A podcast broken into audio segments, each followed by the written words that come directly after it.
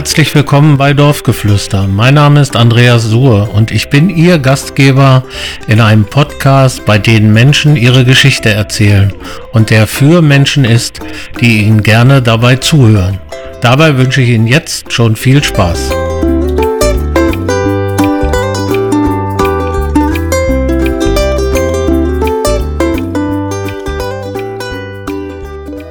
In dieser Folge freuen wir uns auf Albert Alborn, Mitglied des Heimatkundlichen Arbeitskreises Holtensen. Liebe Hörerinnen und Hörer, herzlich willkommen zu Dorfgeflüster, Folge 23. Heute mit Albert Alborn, meinem lieben Nachbarn seit vielen, vielen Jahren, der in vielen unterschiedlichen Aufgaben und Ämtern ehrenamtliche Arbeit für Holtensen geleistet hat. Ich freue mich sehr, dass er da ist. Herzlich willkommen, Albert. Schönen guten Abend, Andreas. Ich freue mich auch. Ja, wunderbar. Dann steigen wir doch mal ein, wie es schon gute, gute alte Sitte ist, mit der persönlichen Vorstellung. Da möchte ich dich jetzt bitten, einfach mal loszulegen. Ich bin am 2., 3., 4., 5. geboren. Das heißt nicht, meine Geburt hat vier Tage gedauert, sondern nur am 2., 3., 45. Das ist einfach so ein Auch gut. wunderbares. Das lässt sich gut merken. Lässt sich gut merken. Geboren, bin von 1951 bis 59 zur Volksschule in Holten gegangen. Mit Abschluss, wo bemerkt. Habe anschließend eine Maschinenbaulehre bei der Deutschen Bundesbahn von 59 bis 62 gemacht. Jetzt muss ich gleich dazwischen fragen, wer war Lehrer hier? Ich frage immer, wer Lehrer Bei war. mir war Albert Henze, Albert Henze Frau noch. Peperkorn, Oh. ein Herr Bitter und ein Herr Manzel aus Hetchershausen. Okay, die letzten beiden sagen mir nichts, die anderen habe ich schon mal gehört. Gut, Aber ich habe dich unterbrochen. Entschuldige. kein Problem. Von 59 bis 62 habe ich eine Metalllehre bei der Deutschen Bundesbahn gemacht als Maschinenbauer. Anschließend war ich als Schlosser tätig und 1969 bin ich dann in die Lokführerlaufbahn eingestiegen, die ich bis zum Jahre 2002 dann zu Ende gemacht habe. War das immer schon mal ein Traum? Das ist ja ein, ein Jungentraum, ne? Es war nicht Lokführer und, oder Feuerwehrmann oder Polizist, oder? Das ist richtig. Es war nicht unbedingt mein Traum, sondern ich hatte 1964 mal einen schweren Unfall, bin mit 15.000 Volt in Berührung gekommen. oh. Bin auf fünf Meter abgestürzt und von da an habe ich gesagt, bei der Fahrleitungsmeisterei, das ist der Bereich, wo die elektrischen Lokomotiven drunter herfahren, habe ich gearbeitet. Hier musst du irgendwann mal raus. Und als Schlosser konnte ich da nicht weiterkommen, keine Werkmeisterlehre machen. Und ein paar Kollegen haben mich dann mich und auch meine Frau überredet, Lokomotivführer zu werden. Erst wollte ich nicht, weil ich auch sehr stark am Fußball hing und ich weiß, dass Lokführer am Wochenende mehr gebraucht werden wie in der Woche, also auch Sonntagsdienst. Aber ich habe mich überreden lassen und ich bin heute froh, dass ich es gemacht habe. Warum, warum mussten die mit Vera sprechen auch? Ja, weil meine Frau zum Lokführerleben muss alles zu, zusammenpassen. Ich kenne etliche, die, wo die Ehe das nicht überlebt hat, das Ja. nachts raus oder am Wochenende nicht da und so weiter und so Also fort. der Und kleine Schichtbetrieb-. Schichtbetrieb. Der Schichtbetrieb und es ist ja nicht so Schichtbetrieb eine Woche spät, eine Woche Nacht, sondern es ist jeden Tag zu einer anderen Zeit fängt man an. Kann- Und man hat auch nicht jeden Tag sechs, sieben, acht oder neun, sondern es fängt zwischen sechs Stunden und zwölf, dreizehn, vierzehn, fünfzehn Stunden. Gewöhnt sich der Körper darauf? Ja, doch auf Dauer gesehen irgendwann in der Zeit schon. Ich bin je immer einer gewesen, der sehr früh gerne aufgestanden ist, um drei, vier aufgestanden ist und hatte mittags Feierabend. Dann hat man eben auch noch den Nachmittag für sich. Man muss von abends vielleicht wieder etwas eher ins Bett gehen, aber es hat mir doch sehr viel Spaß gemacht. Ich habe auch sehr viel erlebt auf den Fahrten, was mich schon glücklich gemacht hat. Und wie läuft dann, wir hatten das ja neulich mit Thomas Alber, mit Toto, mit, wie läuft das dann von der Ausbildung her? Also, äh, Ich bin, ich habe mich 1969 für die Ausbildung beworben. Ein halbes Jahr später wurde ich von meiner damaligen Dienststelle abgeordnet zum, zum BW Göttingen. Musste ein halbes Jahr im BW arbeiten. Davon, zu der Zeit, davon ein Vierteljahr in einem Diesel-BW und ein Vierteljahr in einem Dampf-BW. Ich bin ein Vierteljahr lang nach Altenbeken gependelt, an Lokomotiven rumgeschraubt und so weiter. Und nach einem halben Jahr fing dann die Ausbildung an, die dauerte dann nochmal zwei Jahre. Das heißt mit Fahrdienstvorschrift, mit der Technik von der Lokomotive, mit dem Signalkram. Es hängt vieles dran und es war nicht so ganz einfach, aber es hat mir doch im Nachhinein Spaß gemacht. 1972 im Mai war ich fertig als Lokführer und bin dann auch ins Beamtenverhältnis übernommen worden, einen halben Monat später. Und so geht das dann automatisch. wenn man sich nicht groß was zu Schulden kommen lässt, kann man schon einen kleinen Aufstieg machen. Und was bist du dann, was für Strecken bist du gefahren? Zuerst bin ich hier mit der Diesellokomotive Adelepsen bis nach Ottbein hochgefahren oder mhm. über Groß-Ellershausen nach Hannover-Schmünden mhm. und zurück mit der Diesellokomotive 65 habe ich dann E-Ausbildung gemacht und dann ging das ja laufend weiter. Ich habe insgesamt 15 Lokomotiven, die, die ich fahren durfte. Zum Schluss war es der ICE. Wir sind bis Nürnberg, bis Hamburg, bis Bremerhaven, bis runter nach Darmstadt gefahren mit dem ICE. Okay. Und zum, die letzten zehn Jahre nur ICE gefahren. Ja. Und das war dann ein Punkt, wo, was nicht mehr so schön war, wenn man zwischendurch mal was anderes fahren kann, das macht eigentlich mehr Spaß. Was ist so die Herausforderung beim ICE? Weil ich sag mal, die, die Loks sind ja es zumindest für mich als Laien und unterschiedlich. Das ist richtig. Die Herausforderung ist beim ICE ist einfach die Technik, die sogenannte Lokomotive von dem ICE hat.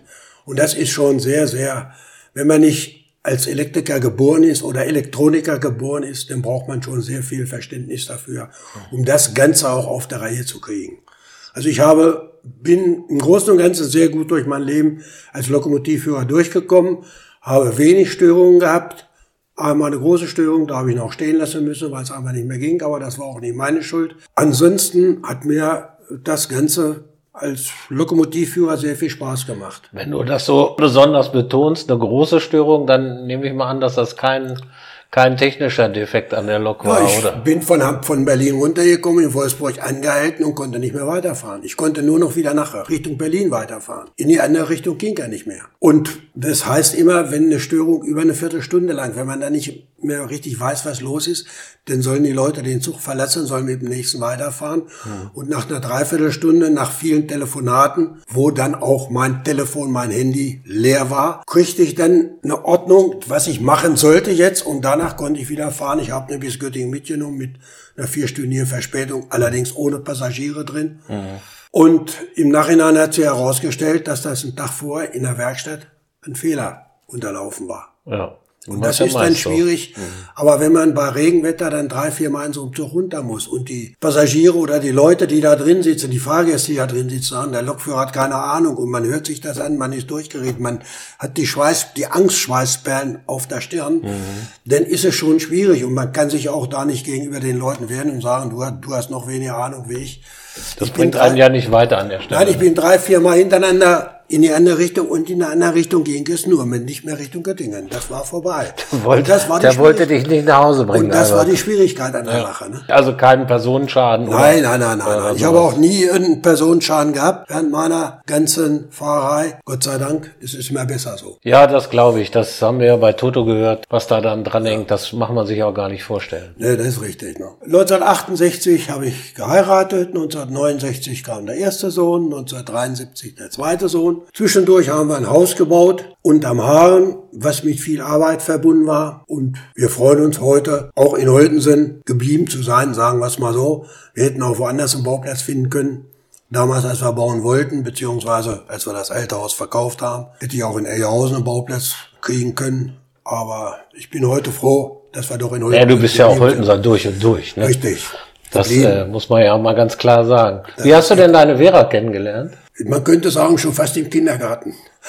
Aber es hat sich dann im Nachhinein so ergeben eben.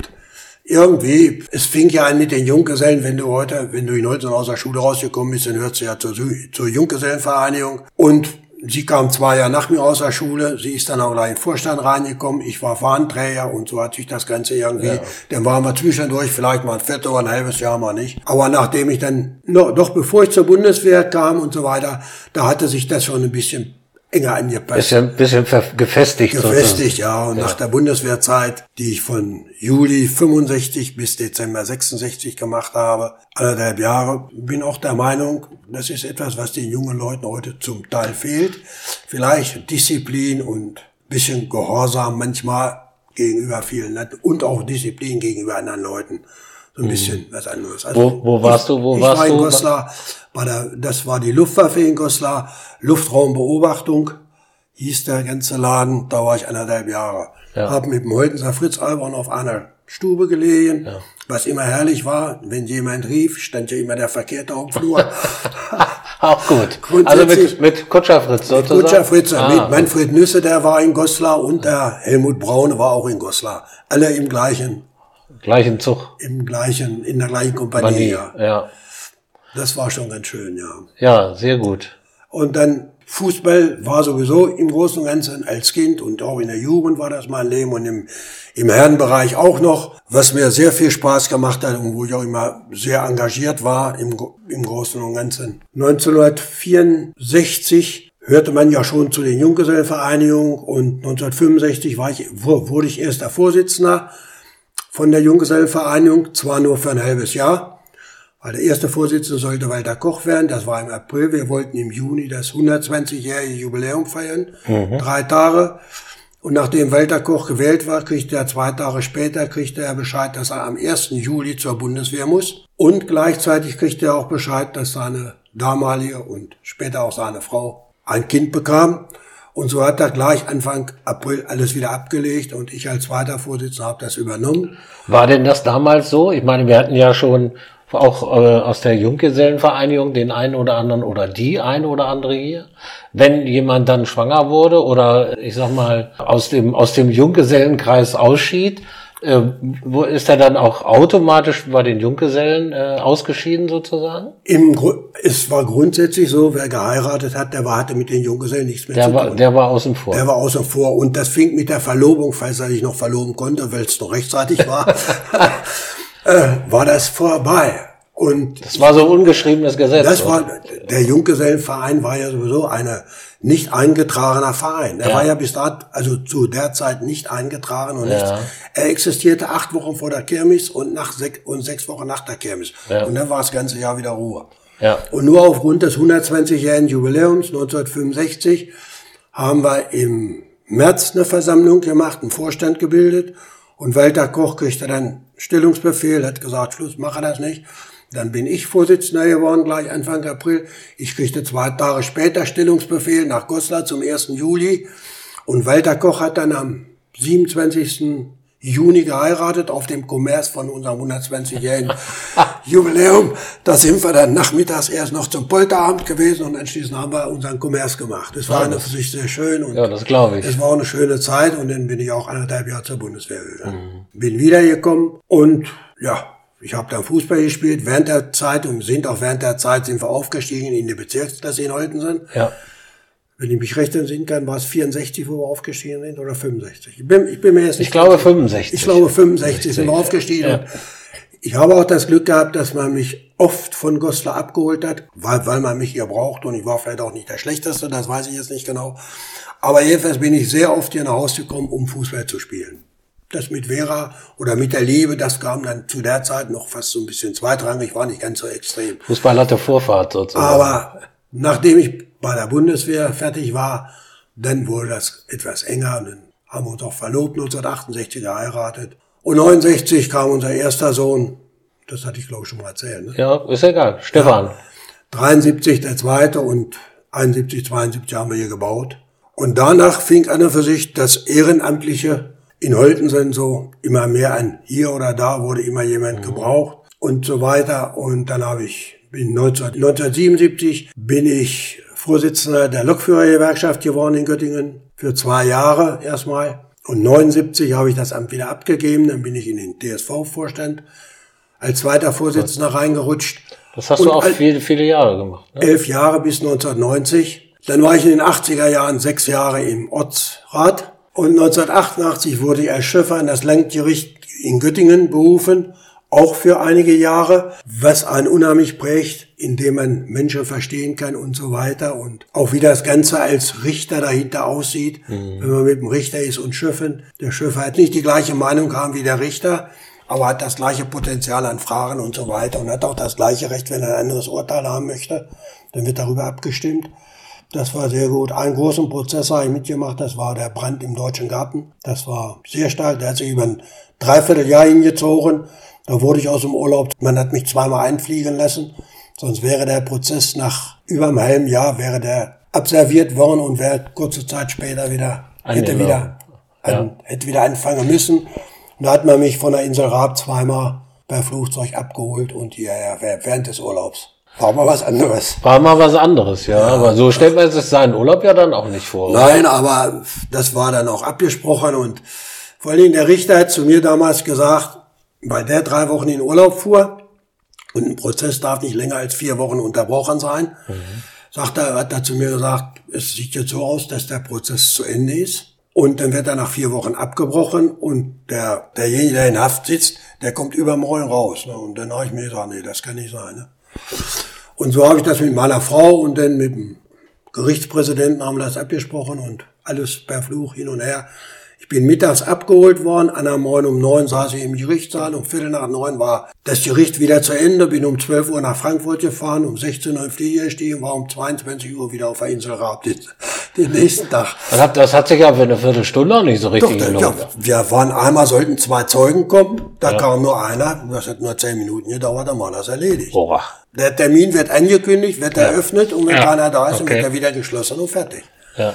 Was das kostet, das hat viel, viel Geld gekostet, aber ich brauche das nicht bezahlen und ja. das erledigt. Ja, ja. Aber dieser Blick hinter die Kulissen ist auch schon was Besonderes, oder? Ja, wenn, wenn du auf der anderen Seite von dem Angeklagten sitzt, das ist schon, irre ist das schon. Das muss ich ganz ehrlich sagen, das ist schon, das prägt einen auch auf eine gewisse Art und Weise so, man lernt die Menschenkenntnis und die Zeugen, man, man guckt die Leute ja vom ganz anderen Blickwinkel aus. Ja, ja, das kann ich mir vorstellen. Man hat das Gefühl, lügt der, lügt er nicht, lügt der oder lügt der oder lügt der oder sagt der die Wahrheit, ne? Mhm.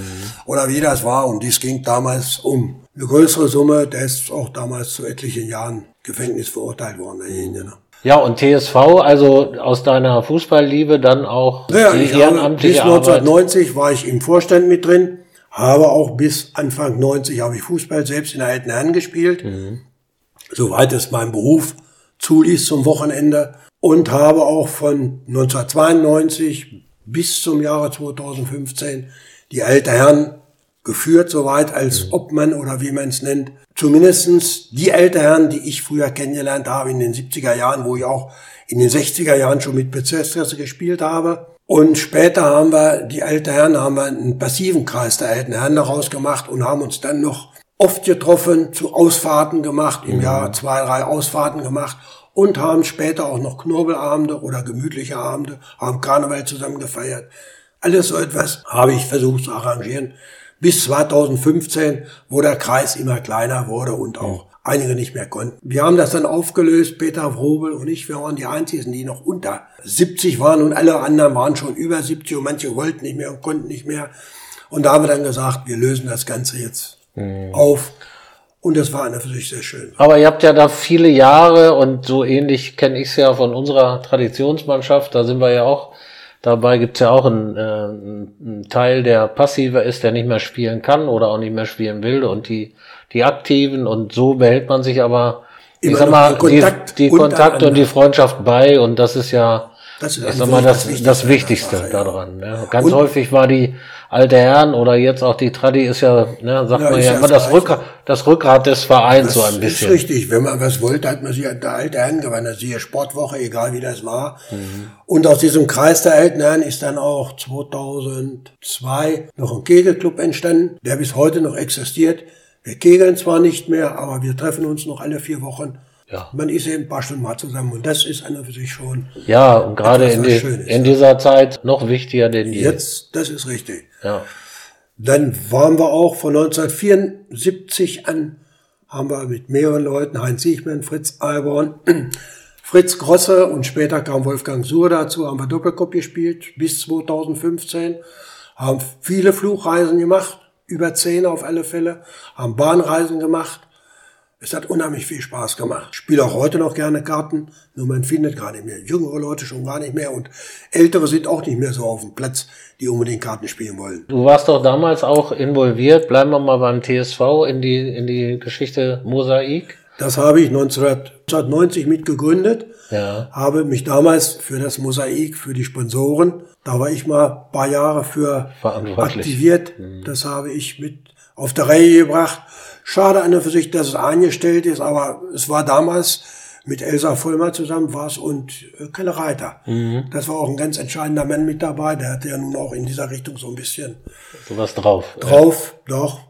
Das war schon ganz schön, ja. Sehr viel Spaß gemacht. Ich weiß noch, Friedhelm Meyer, der damals den Spruch Sportmosaik. Ja, der genau. Wir haben nach einem Namen gesucht und Friedhelm war dann Friedhelm der, war der, der, Namensgeber sozusagen. Der Namensgeber mit Sportmosaik, ja. ja. Das war eine für sich, war das immer sehr schön. Aus Abendstrafen haben die zusammengestellt und ja. in Druck gegeben und alles. Ja. ja, das ist alles rückläufig in der Zeit der digitalen Medien und äh, sozialen Medien ist das, glaube ich, auch wenn man mal an jüngere potenzielle Vereinsmitglieder äh, denkt, sicherlich auch ein bisschen überholt, aber zu der Zeit, kann ich mich erinnern, war das sehr, war sehr man, schöne Geschichte. Man war sehr viel unterwegs. Es ging ja nichts über Telefon, war nicht viel was zu machen, entweder mit dem Auto hier oder dahin. Mhm. Was heute alles per Handy und per WhatsApp geht, das musste man zu der Zeit alles selbst erledigen. Ne? genau. Das war, in die Hand nehmen sozusagen. Ja, Wir kennen uns ja nun durch viele, nicht nur durch die Nachbarschaft, sondern auch durch viele Kirmesumzüge, wo du dann mit dem heimatkundlichen Arbeitskreis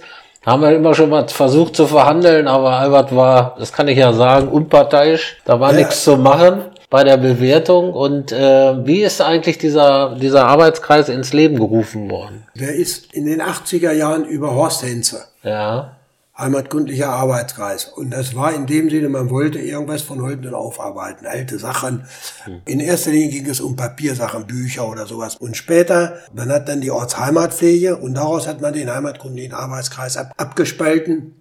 Das waren dann zwei, einmal die Ortsheimatpflege, mhm. die sich um wirklich Sachen des Ortes mal so kümmert, was Elsa gemacht hat. Jetzt macht das ja Wolfgang Siechmann und dann der heimatkundliche Arbeitskreis, der sich dann drum kümmert, zum Beispiel über die Köhlerhütte da oben oder um den alten Brunnen bei Mecke gegenüber, um, um solche Sachen oder Bänke in der Feldmarkt, die mal zurechtgemacht werden und so weiter. Aktion saubere Feldmarkt jedes Jahr im Frühjahr mhm. macht der heimatkundliche Arbeitskreis. Ja, wir haben immer etwas zu tun und wir sind auch nur sieben, acht, neun Leute.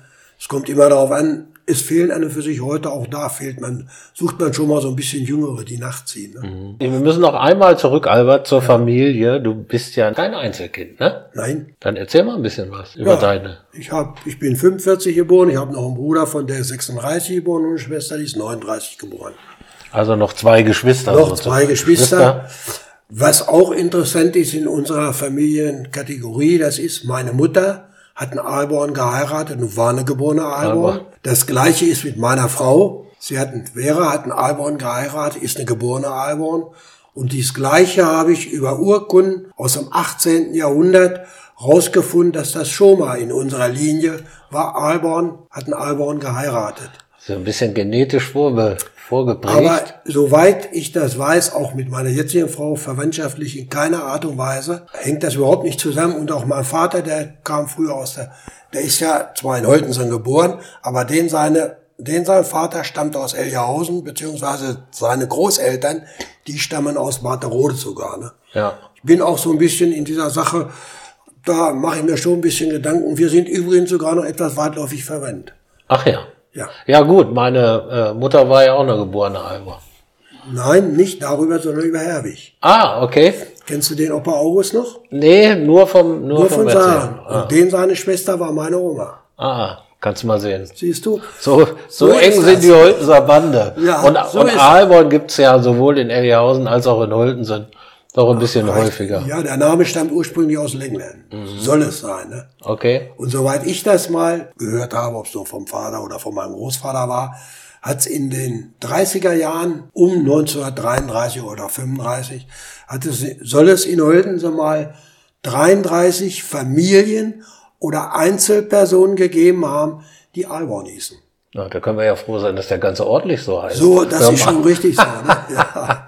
Aber über deinen Bruder hast du mir ja erzählt, dass dein äh, Opa auch ab und an mal fünf Mark zahlen musste. Ja, das willst war, du Willst du das mein, mal erzählen? Ich kann da so, ich kann da so ein bisschen, bisschen was drüber Nicht, dass es dann Ärger gibt in der Familie. Nein, es gibt keinen Ärger. Mein Bruder war schon jemand, der mit seiner mit seinen Freunden und so weiter auch viel ausgefressen hat in den jugendlichen Jahren, in der Ende der 50er Jahre, Anfang der 60er Jahre wurde er geheiratet. Ja. Da war das vorbei und zog auch aus Richtung Hillerse, Richtung Nordrhein. Er wurde geheiratet. Ja, ich hab's bewusst gesagt.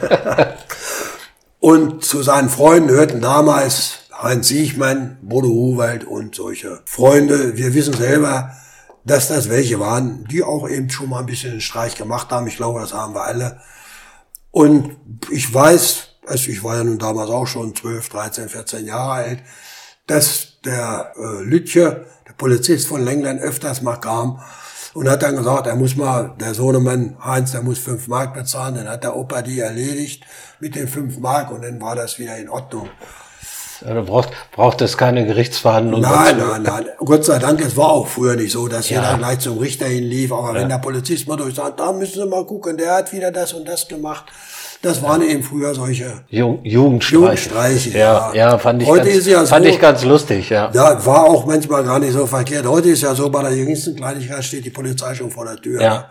Und man wird beschuldigt und sonst was gemacht zu haben. Ja. ja, und wie hat sich deine Familie dann erweitert, also über deine beiden Jungs? Ja, ich habe fünf Großkinder. Der älteste Sohn ist in Lenglen, da wohnt er, hat ein Haus gekauft und der andere Sohn wohnt in Elze bei Hannover in der Wedemarkt. Der hat zwei Kinder, der Älteste hat drei Kinder. Ich habe fünf hervorragende Großkinder, muss ich sagen. Und das macht schon unheimlich Spaß. Und ab 2000, Ende 2002 konnte, durfte ich in den Ruhestand gehen. Da habe ich viel mehr Zeit für die Familie in dem Sinne und auch für die, Groß für die Großkinder gehabt. Für die Großkinder. Ja, ja, Und auch viel für die Kinder dann ja. getan. Der in Lengland der hat ein Haus gekauft und es ist ja so, der Opa ist, der Papa oder der Opa ist immer da und kann auch. Man macht ja auch vieles. Du weißt ja selber, wie das bei dir ist. genau, ja. Nicht? Wir haben es oft auf der Nachbarschaft hier alles festgestellt. Ne? Das stimmt. Wenn du an deine Jugend denkst, als Kind, gibt es irgendwas, ich habe diese Frage schon ein paar Mal gestellt, gibt es irgendwas, wo du sagst, das war so mein Lieblingsgericht? Also was hast du als Kind gern gegessen? Manchmal ist ja so, ich will das mal am Beispiel festmachen, wir hatten das schon, es ist manchmal ein gewisser Geruch oder wenn man sagt, okay, da erinnere ich mich noch dran, hat die Oma gekocht oder die Mutter oder die Tante oder wer auch immer. Gab's da was?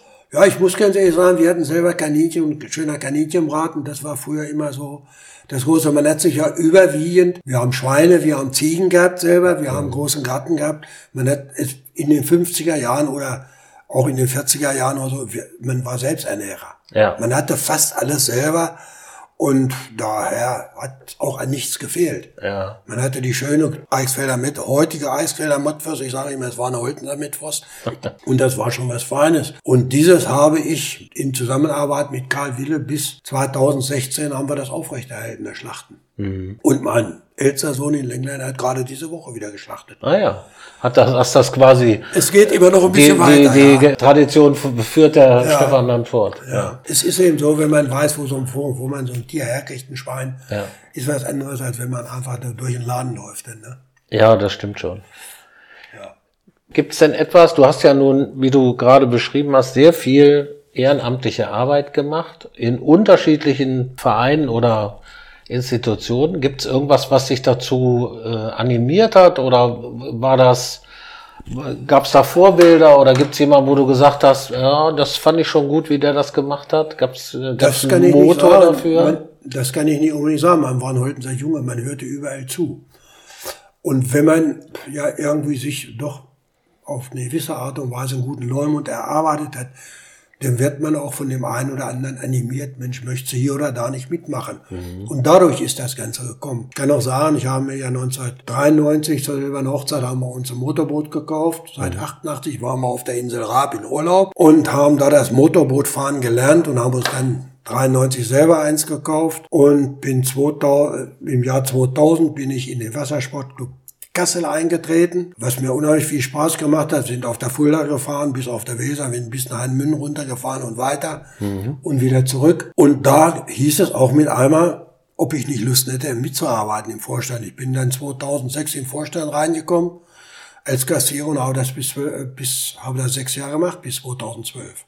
Hat mir auch unheimlich viel Spaß gemacht. Wir haben ein Haus gebaut, ein großes und alles lief alles über meinen Schreibtisch von finanziellen her gesehen und ich habe mich da unheimlich gut eingearbeitet. Ne? Mhm. Und das hat mich eben, da sage ich immer, die Vorstandsarbeit im Sportverein, die hat mich da schon ein bisschen geprägt, geprägt dass ja. man auch so ein bisschen Ahnung von irgendwas hatte. Ne? Mhm. Obwohl es zu der Zeit, ich hatte so ein Excel-Programm auf dem äh, Dings drauf und das ließ sich und für sich sehr gut arbeiten. Ne? Mhm. Doch, aber es hat, ich habe manche Nacht gesessen und habe da was gemacht. Oder was, es ist im Endeffekt, wenn man alles ordnungsgemäß und richtig haben will, dann muss man schon manches dafür tun. Das, das stimmt. Hat, das hat mir schon Spaß gemacht. Ja. Gab's oder gibt es bei dir ein, ein Lebensmotto? gesund bleiben bis ans Lebensende. Muss ich ganz gesund bleiben, ganz bewusst sagen. Ja, jetzt hatte ich aber die Eisenbahn, nachdem du ja in deinen Ruhestand gewechselt bist, nicht ganz losgelassen, wie ich weiß. Nein. Du bist ja leidenschaftlicher Modelleisenbahner und da würde ich dich bitten, noch mal ein bisschen was drüber zu erzählen. Ja, es ist ja nun so, der Beruf lässt einen nicht ganz los und wenn man dann zu Hause ist und die langen Wintermonate kommen und man weiß nicht so richtig, was man anfangen soll. Und da ich im, im Hause auch noch, was früher mal eine Küche war, ganz oben in der Wohnung, Platz hatte, habe ich alles rausgeworfen, baue die jedes Jahr neu um, damit dass man einfach was zu tun hat. Und das sind so ungefähr auf na, vier, vier, gut vier Quadratmeter, habe ich mir eine Mini-Tricks-Anlage gebaut. Aber sie wird jedes Jahr erweitert oder was Altes kommt weg, kommt was Neues hin und so weiter. Ich bin im Moment da oben auch wieder am Basteln, habe jetzt einen großen Lokschuppen mir zusammengebaut, habe die alte, die alten Lokschuppen weggerissen, neuen hingemacht und neue Gleise wieder gelegt. Modern, Modernisierung quasi. Ja, das ist, das, man muss was zu tun haben und ich muss ganz ehrlich sagen, wenn ich manchmal oben in die Wohnung reingehe, auch im Sommer, dann mache ich da die Tür auf, mache den Traf an, dann fahren sie erstmal ein paar Runden. Ab und zu muss meine Frau dann mal rufen, kommst du wieder runter? Ich sage ja, wenn ich angekommen bin im Bahnhof. Dann. Und so ist das eben und es macht unheimlich ja. Spaß damit. Aber das war früher H0 und jetzt ist jetzt Minitrix? Die Kinder haben H0 gekriegt. Ja. Die habe ich, den kind, die hab ich damals mal den Kindern gekauft. Und dann war das ganze Interesse ein bisschen hin. Und wie dann unser Enkel Fiete, dann haben wir da wieder mit Minitricks angefangen. Aber das war auch nicht so das Richtige für ihn. Da ich sagte, er damit. Da hat Jens einen Teil gekriegt, Stefan einen Teil gekriegt und ich habe einen Teil gekriegt. Und dann habe ich mir das eben alles zugekauft, was ich selber mal in Lokomotiven fahren durfte mhm. und auch konnte so weiter und so fort. Und jetzt bin ich da im Winter über öfters da oben und bastel und baue und fahre von Kreuz nach Quer und reiße mal ein paar Gleise ab und machen wir was anderes. Ne? Sehr gut. Ja, das ist ein Thema, was mir ja auch persönlich gut gefällt. Was hat dich denn im Leben angetrieben? Was war so dein Motor? Ja, so weit wie möglich immer etwas zu schaffen. Okay. Nicht irgendwo rumzusitzen und man weiß nicht mehr, was man machen kann. Also Stillstand ist Stillstand, Rückschritt, ist nein, Rückschritt ja, das, sozusagen. Das ist Rückschritt und das geht nicht. Und ich bin heute immer wieder auch noch am Hause. Wie gesagt, wir haben letztes Jahr ja auch die ganze Terrasse umgemodelt. Und auch im Haus immer wieder, es soll, so gut wie möglich modern oder neu bleiben. Mhm. Also auch da immer wieder am, am Ball Ja, sozusagen. Richtig. Das kann ich mit dabei sagen. Meine Frau immer glücklich und friedlich zu sehen.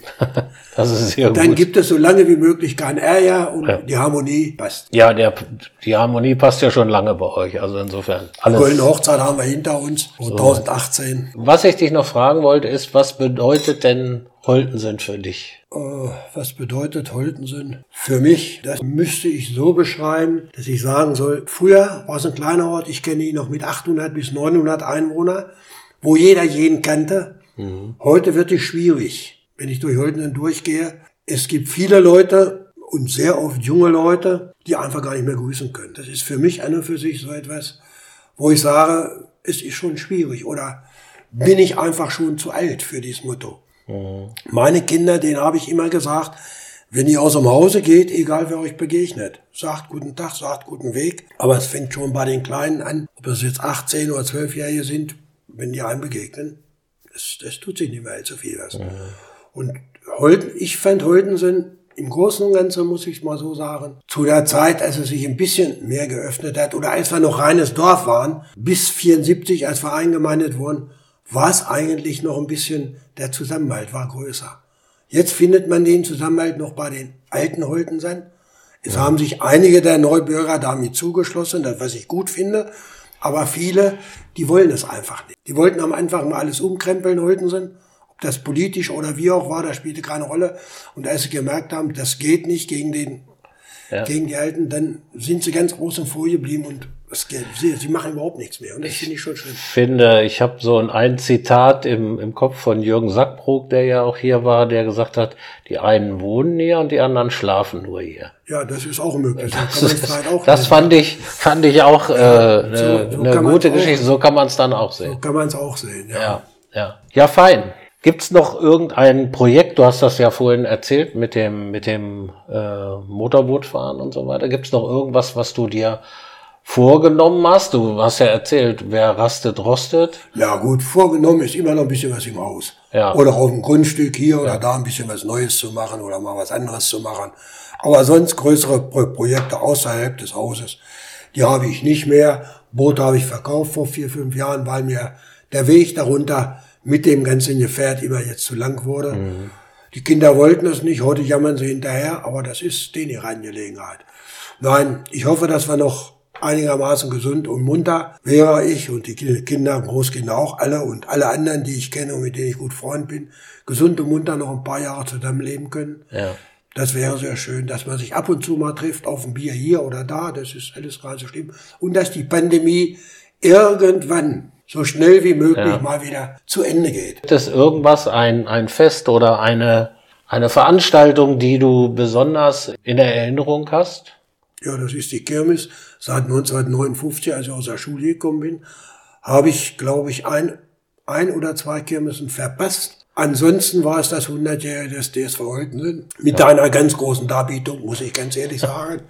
Das war ganz was Besonderes. Sonst sind es einfach die großen Familienfeiern, die, mhm. wir, die wir gemacht haben. Im Kreise der passiven alten Herren, im Kreise deines Vaters und egal wer da so bei war oder mhm. wie auch immer, die uns immer geholfen haben zu irgendwelchen Familienfeiern, ob das die Konfirmation waren, die Silberhochzeit oder Goldene Hochzeit oder Hochzeiten, so wie Oder Hochzeiten ja. allgemein. Ja. Und das ist an und für sich immer der Zusammenhalt, der da ist. Den finde ich immer unheimlich gut. Ja, Nein. das stimmt. So, dann kommen wir mal zum Abschluss. Albert, du musst auch in die Kategorie entweder oder. Immer mit der Bitte um kurze Antwort. Tee oder Kaffee? Kaffee. Bier oder Wein? Beides. Fisch oder Steak? Ne, nehme ich auch beides. Gut. Rührei oder Spiegelei? Dann nehme ich lieber Rührei. Chips oder Schokolade? Schokolade.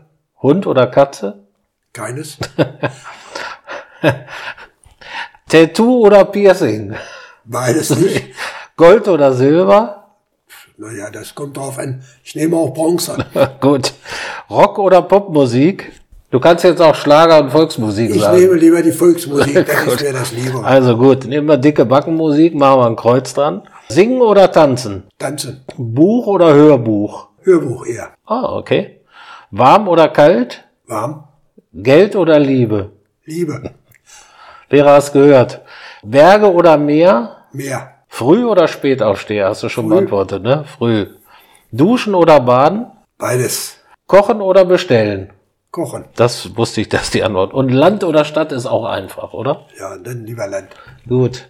Ja, Albert, vielen Dank, dass du mir heute Rede und Antwort gestanden bist. Es hat viel Spaß gemacht, hat das Bild, was man so auch von seinem lieben Nachbarn hat, noch mal ein bisschen runder gemacht. Fand ich sehr interessant. Bleibt schön gesund und ich hoffe, wir sehen uns bald mal wieder, gern auch beim Bierchen. Das ist schön.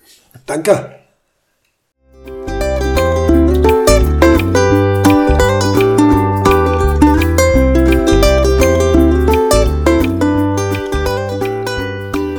Das war Albert Alborn, Mitglied des Heimatkundlichen Arbeitskreises Holtensen. Herzlichen Dank.